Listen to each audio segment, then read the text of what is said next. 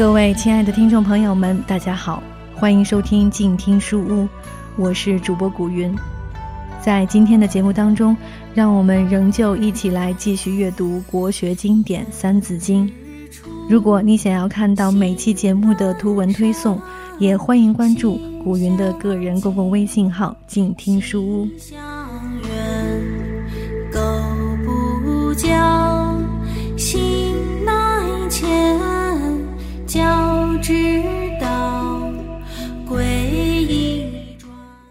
凡训蒙须讲究，详训古明句读。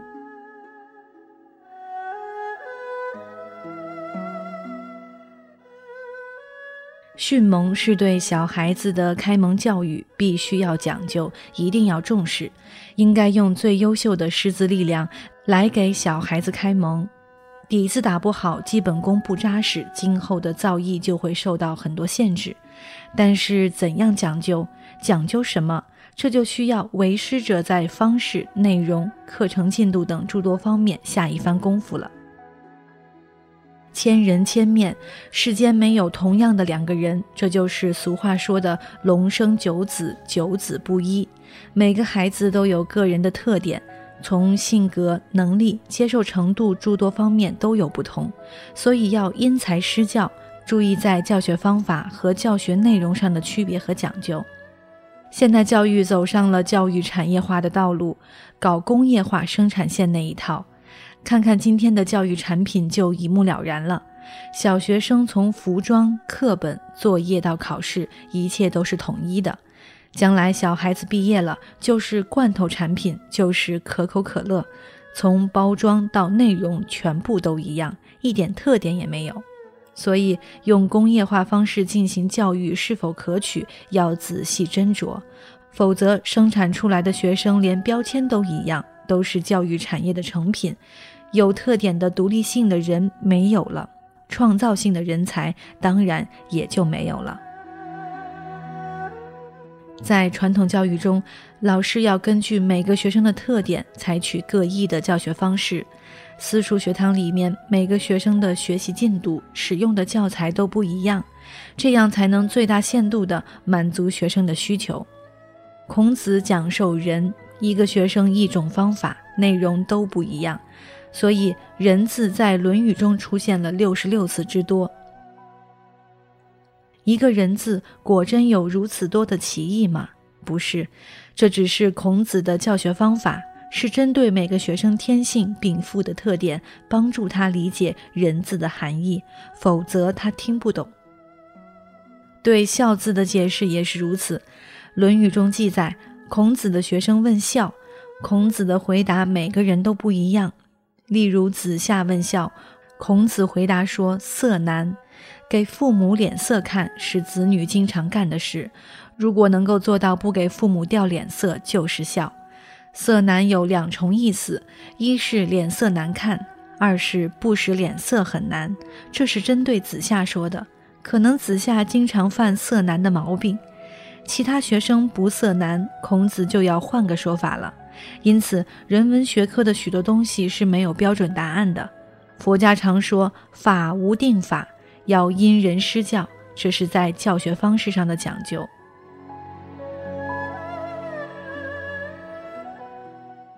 在内容上的讲究，就是详训古，明句读。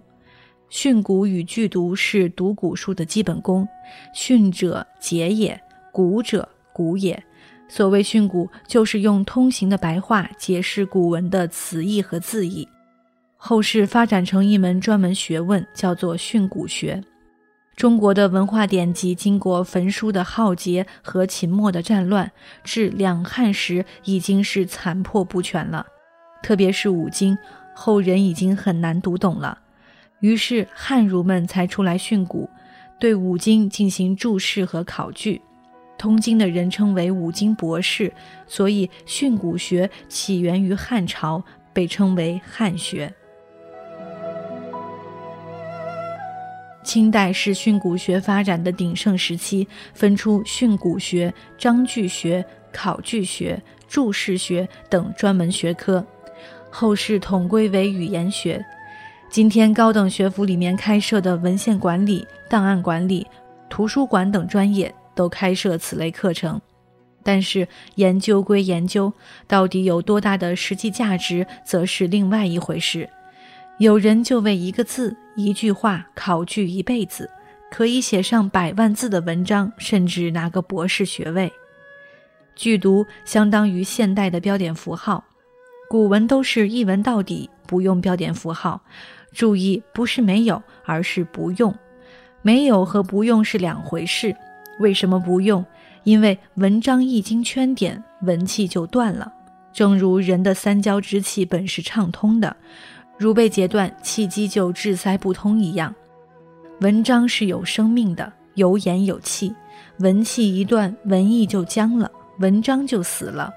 一部《论语》，一辈子都读不厌，每年读有每年的理解，每次读有每次的体会。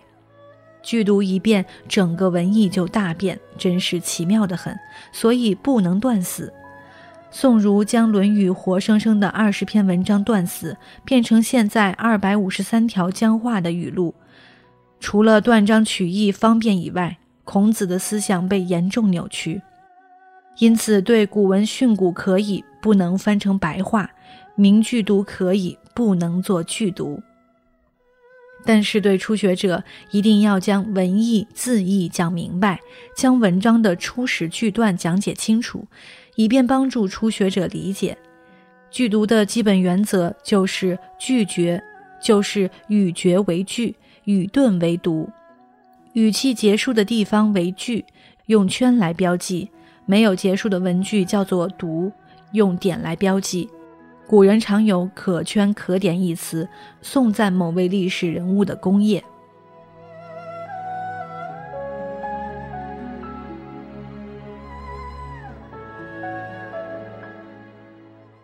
为学者必有初，小学中至四书。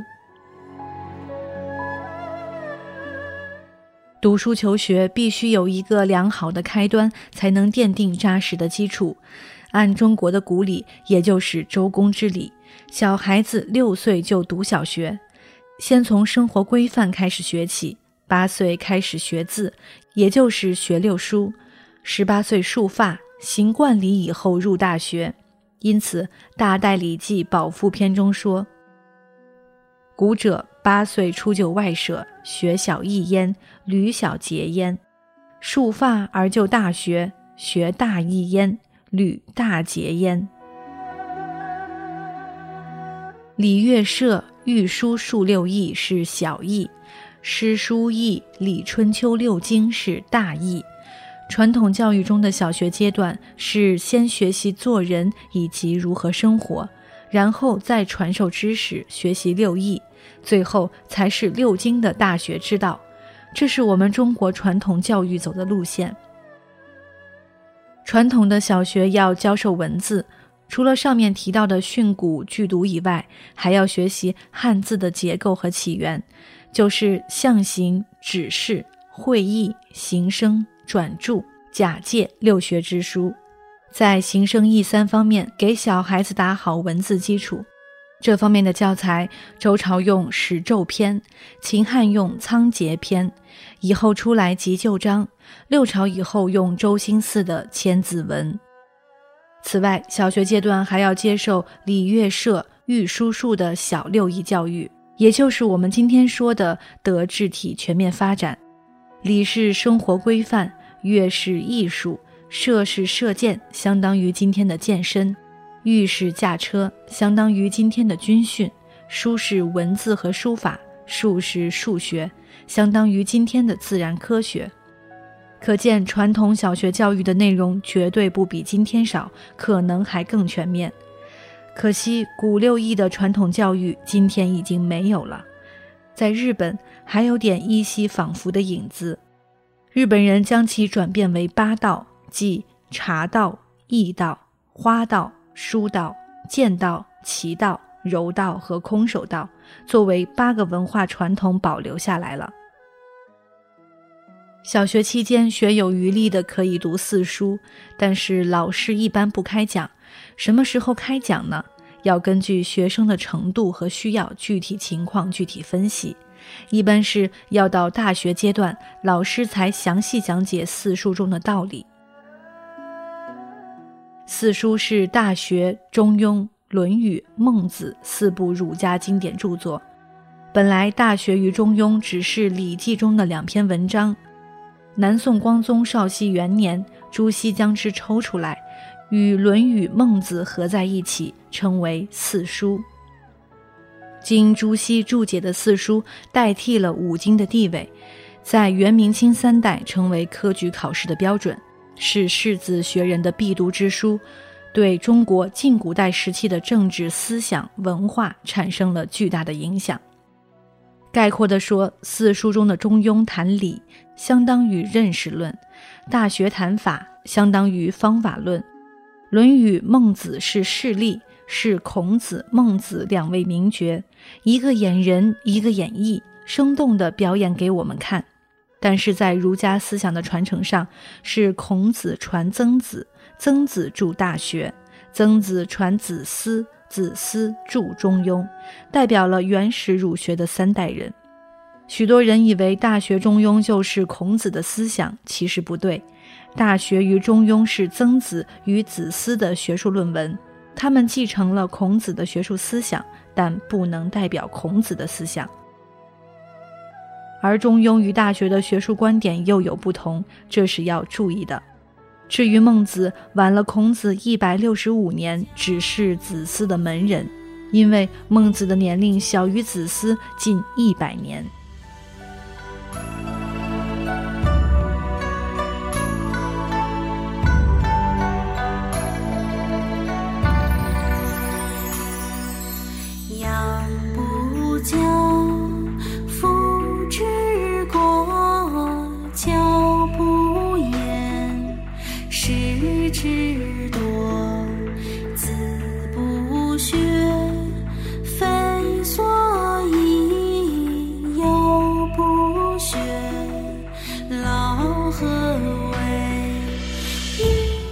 好了，今天的书就先读到这里。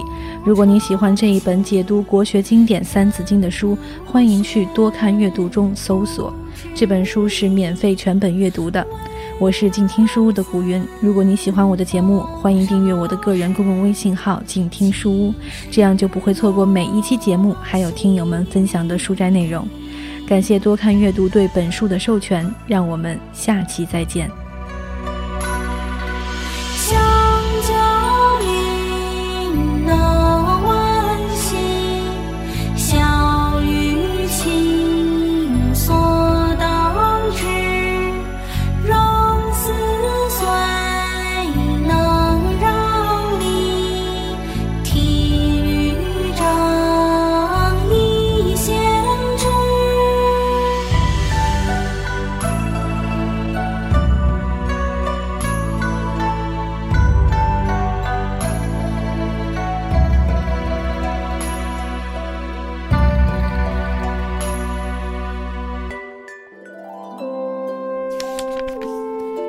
读书是我们了解世界的方法，也是我们每天最好的娱乐。每读一本书，都是一次修行。静听书屋，陪你在每一段向往阅读的路上。